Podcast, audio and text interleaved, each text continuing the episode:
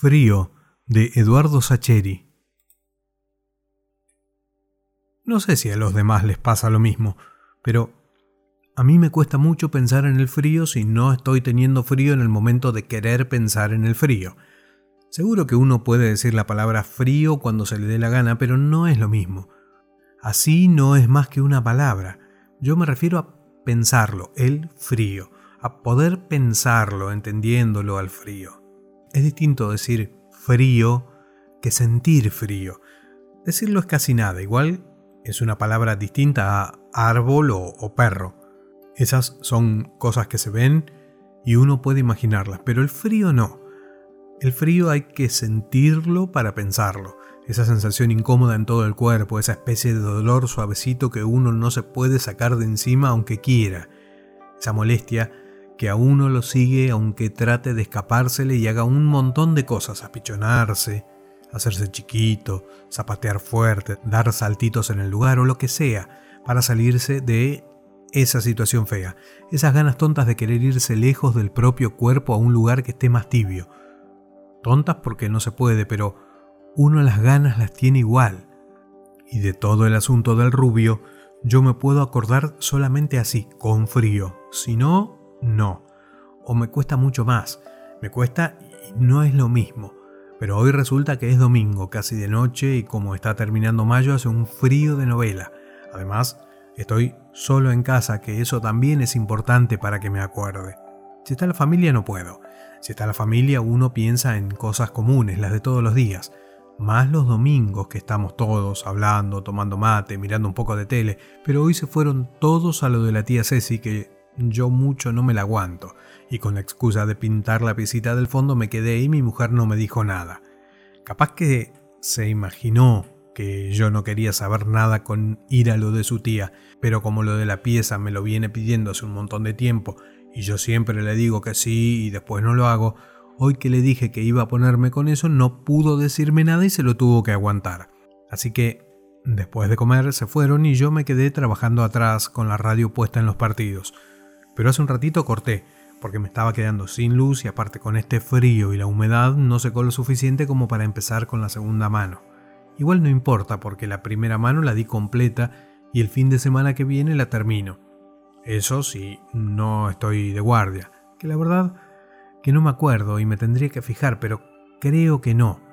Para limpiar los pinceles me traje el aguarrás y el trapo y los pinceles y me senté en la mesa del jardín que un poco de luz de día todavía quedaba y para eso tampoco se necesita mucho más.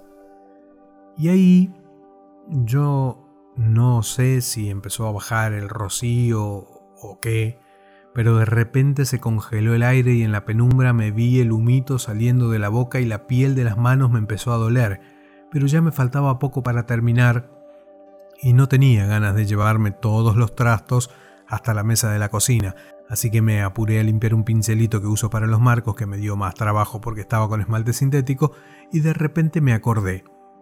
Yo creo que el frío, junto con estar solo y todo eso que ya dije, pero sobre todo el frío. Pero lo de estar solo también. Porque en esto me pongo a pensar cuando estoy solo.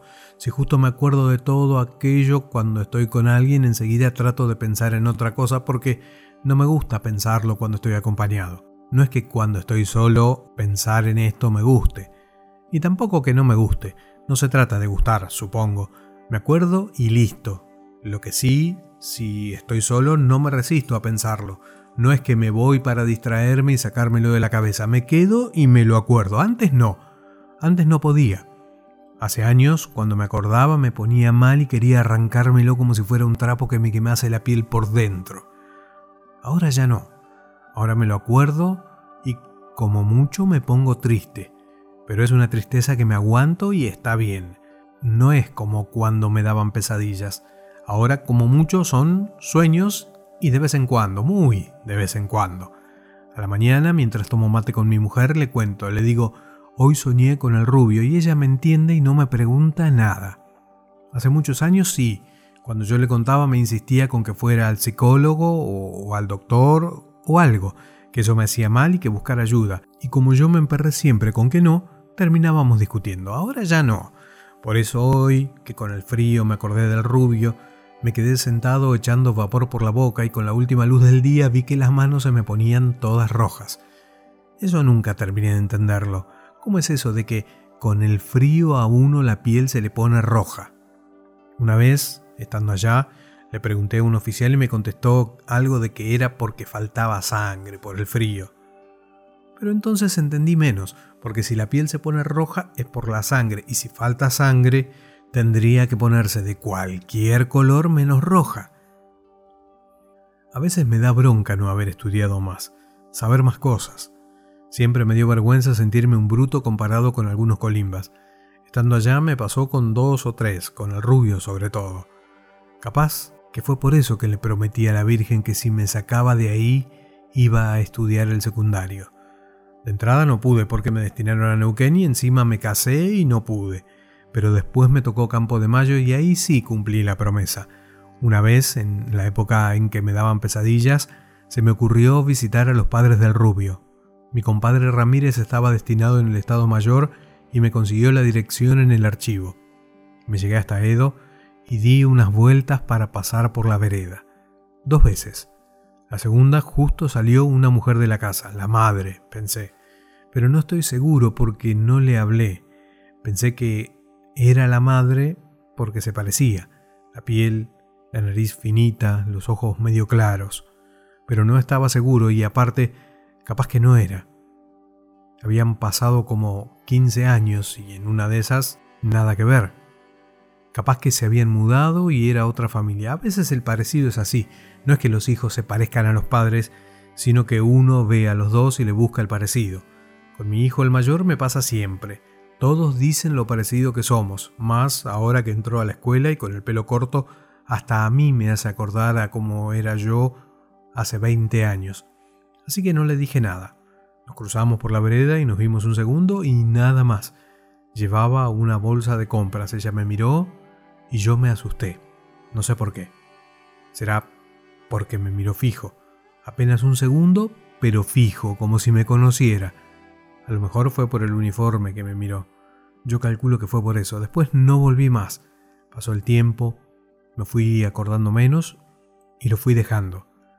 Era callado el rubio. Andaba siempre en la suya y con los demás se mezclaba poco y nada.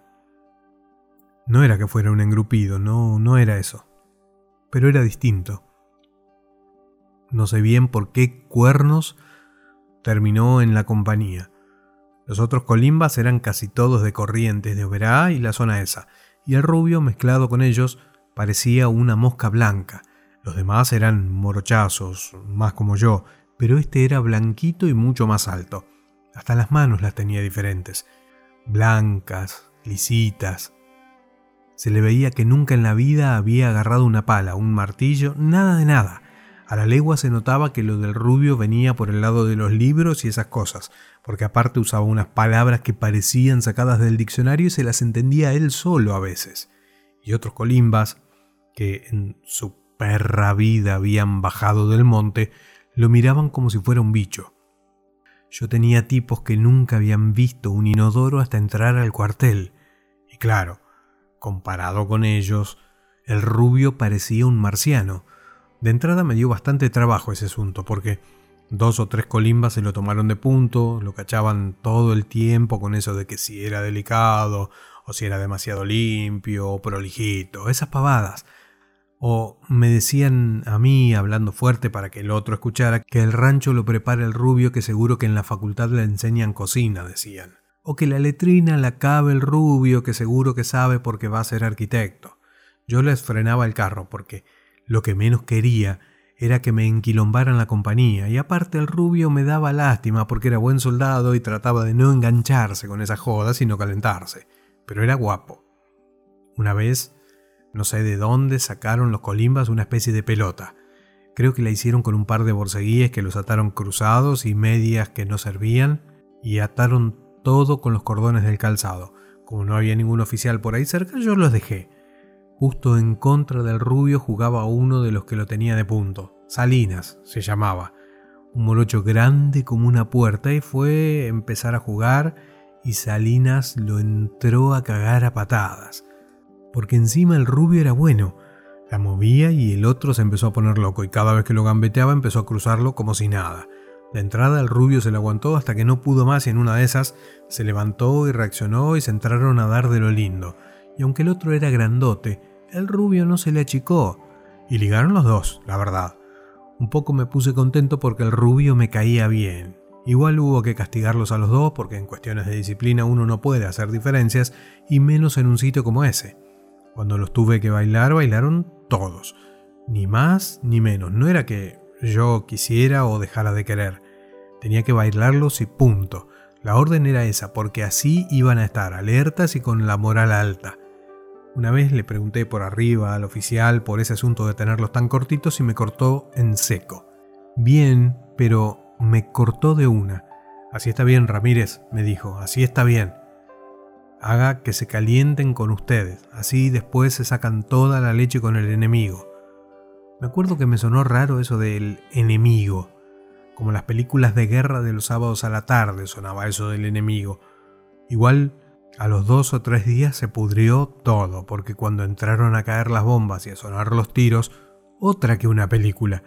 Los dos primeros días de bombardeo estuvimos metidos en los pozos con la orden de aguantar sin asomar la nariz hasta que pasara. Pero resulta que no pasaba nunca.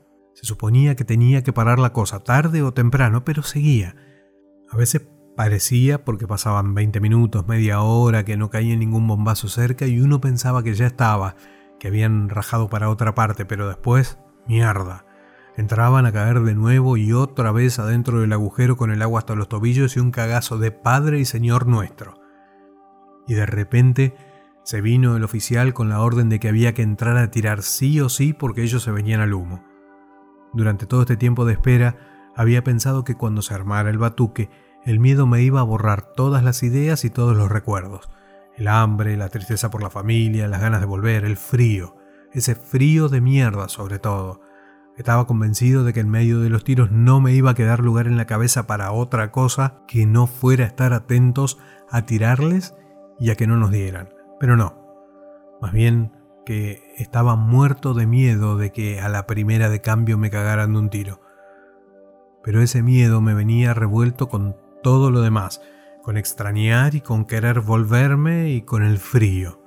Ese frío de todo el tiempo y de todos lados que a uno lo seguía hasta cuando se dormía y le amargaba hasta los recuerdos y le sacaba las ganas de todo. Como la guerra. Igual que ahora, que ya es noche cerrada, y también se me acalambran los dedos y no siento los pies. Pero ahora es distinto, porque me meto a mi casa y ya está, prendo las hornallas y acerco las manos y listo. Pero ya no se podía. A uno no le dejaban encender fuego, no delate la posición, no sea pelotudo, le decían. Aunque, a la final, a mí me parece que hubiera dado lo mismo, porque nos tiraban de todos lados y a todas horas, porque hasta un pelotudo con escuela primaria como yo se daba cuenta de que nos estaban dando una paliza. Pero el teniente había dicho de acá no se mueve nadie, carajo, porque al que se mande a mudar lo cago de un tiro yo mismo y les ahorro el laburo a los ingleses, dijo. Dijo así, pero resulta que el último día, o, o la última noche, mejor dicho, porque fue de noche, yo mandé un colimba a buscarlo porque nos estaban dando sin asco y resulta que el tipo no estaba. Y yo primero no le creía al Colimba y pensé que era mentira, que había ido hasta el puesto y mandé otro, pero resultó lo mismo. El teniente no estaba porque se había tomado el buque, eso había pasado. Y en ese momento yo medio que me taré porque resulta que estaba al mando y tenía ocho colimbas igual de cagados de miedo que yo y nadie a quien preguntarle qué carajo hacer y los guachos se nos venían, tiraban y se nos venían. Y ahí fue cuando saltó el rubio. Saltó, y agarró la ametralladora que teníamos en el pozo de adelante y me dijo, si usted me ayuda los cubrimos. Y yo le dije que sí, porque el rubio me miraba fijo y parecía tranquilo, y parecía que el jefe era él. Bueno, tranquilo no, porque tenía cara de loco y gritaba, pero por lo menos sabía qué hacer en medio de semejante quilombo. Y fue por eso que yo empecé a tenerle la cola de munición y él tiraba y les gritaba a los conscriptos que rajaran, que se fueran, y dale que dale tirando para un lado y para otro, y los demás colimbas primero no atinaron a hacer nada porque el que gritaba era el rubio, pero ahí Yo les grité lo mismo y la voz mía se escuchó, porque parece que no, pero con la ametralladora daba la impresión de que los teníamos a raya y el fuego de ellos era más raleado. El primero que rajó fue un conscripto alto y flaco, ñato, que se llamaba Gutiérrez. Y cuando los otros vieron que se perdía detrás de la loma, agarró Salinas, el del picado de fútbol, y salió corriendo para el mismo lado como una flecha, y los otros detrás, que para correr más rápido, algunos dejaban hasta los fal ahí en el piso, y el rubio tiraba, puteaba, tiraba y me pedía más munición le brillaban los ojos y seguía tirando. A la final nos quedamos solos y me dijo rájese. Y yo de entrada pensé que no, que no lo podía dejar.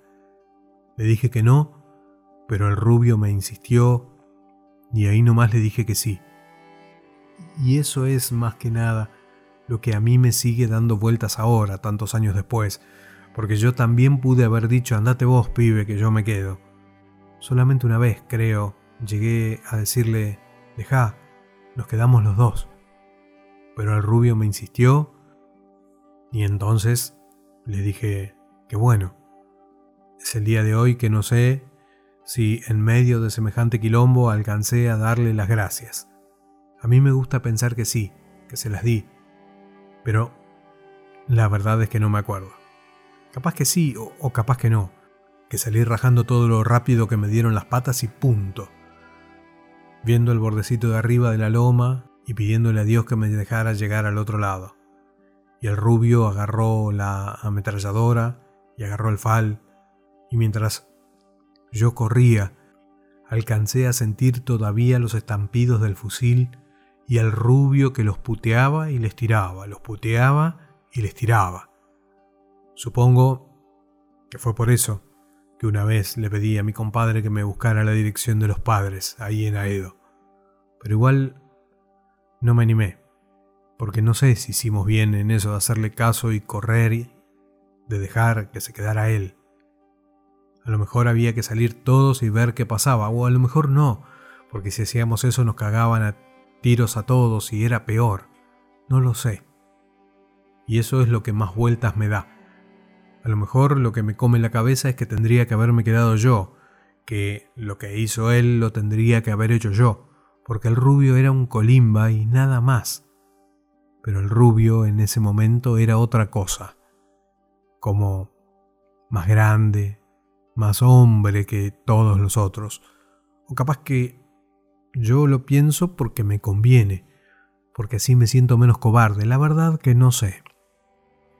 A lo mejor esa vez que me fui hasta Edo, tendría que haber parado a la mujer y haberle preguntado.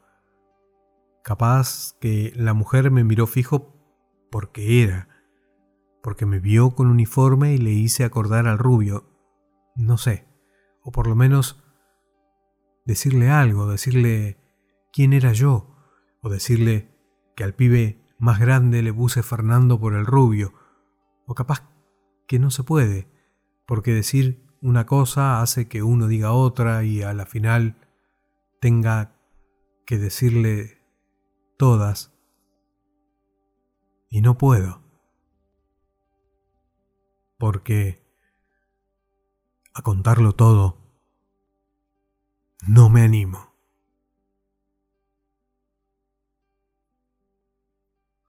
Del libro Un viejo que se pone de pie y otros cuentos de Eduardo Sacheri, Frío,